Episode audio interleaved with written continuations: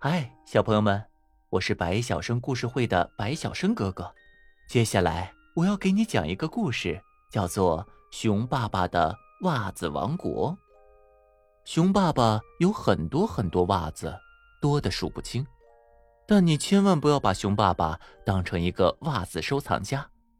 熊爸爸有一句名言，他说：“再漂亮的袜子也是穿在脚上的。”穿在脚上的袜子，也可以说成是踩在脚下的袜子。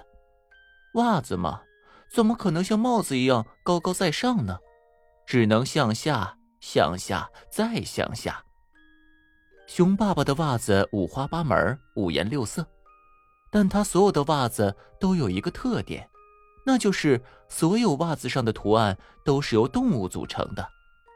比如说，这一双袜子是兔子，那双袜子是老虎，还有，哦，你去想吧，你知道多少种动物，熊爸爸就有多少双袜子。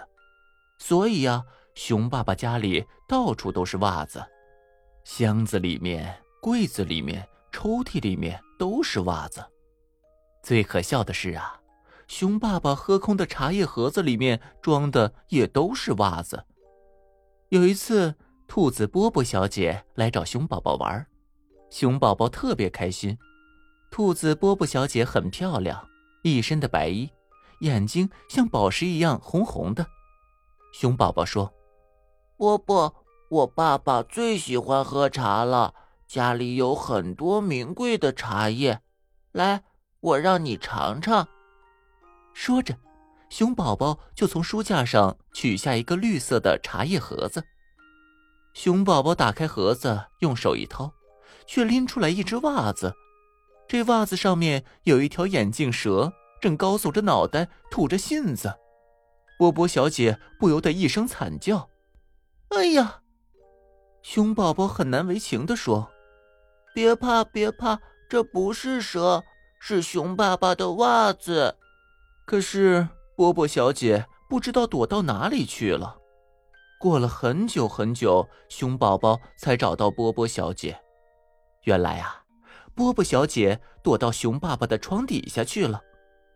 还有一次，山羊先生来拜访熊爸爸，恰巧。熊爸爸不在家，熊妈妈知道山羊先生喜欢抽烟，就拿出了一盒不锈钢特制的香烟。熊妈妈打开香烟盒，用手一提，却提出了一只绣有狼的图案的袜子。山羊先生撒开四只蹄子，飞快地逃出了熊爸爸的家。嗖！熊妈妈生气地把熊爸爸的香烟盒子扔到了窗外。也真巧。山羊先生飞奔而去，熊爸爸没有看见。但是，叮当一声落在地上的香烟盒子，熊爸爸看见了，因为它正好落在熊爸爸的脚下。熊爸爸弯腰捡了起来，一边心疼的嚷嚷着，一边往家里走。怎么回事儿？谁跟香烟盒子生气啊？不就是两只袜子吗？至于生那么大气吗？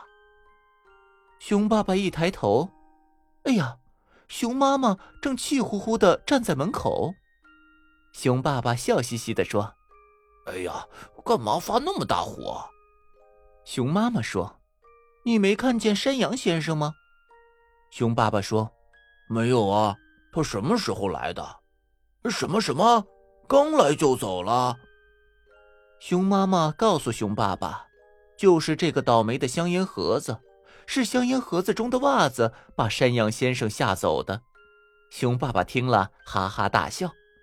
熊爸爸说：“呵呵呵呵，呵呵呵呵胆子那么小，嘿嘿，哪有这么小的狼啊？袖珍狼吗？”熊爸爸嘻嘻哈哈，熊妈妈也不生气了。他知道，熊爸爸就是这样的人，而这些数不过来的袜子，全都是熊妈妈帮熊爸爸买的。熊爸爸是个丢三落四的人，尤其是袜子，差不多每天都要丢一双，所以熊妈妈只好多多的给熊爸爸准备袜子。熊爸爸喜欢动物图案的袜子，熊妈妈是知道的。熊妈妈知道熊爸爸很喜欢动物，因为熊爸爸常常说，在我们动物世界里面，大家都是朋友。不过，真正的动物世界弱肉强食，可并不那么太平。太平的动物世界只有熊爸爸的袜子们，所以熊爸爸的动物世界只是一种理想，而熊爸爸的动物世界就是他的袜子世界。在这个世界里面，熊爸爸是一个国王，可是他不是一个好国王，因为他太丢三落四了。所以常常会发生这么多可笑的、稀奇古怪的事情。好啦，小朋友们，这一集的故事讲完了。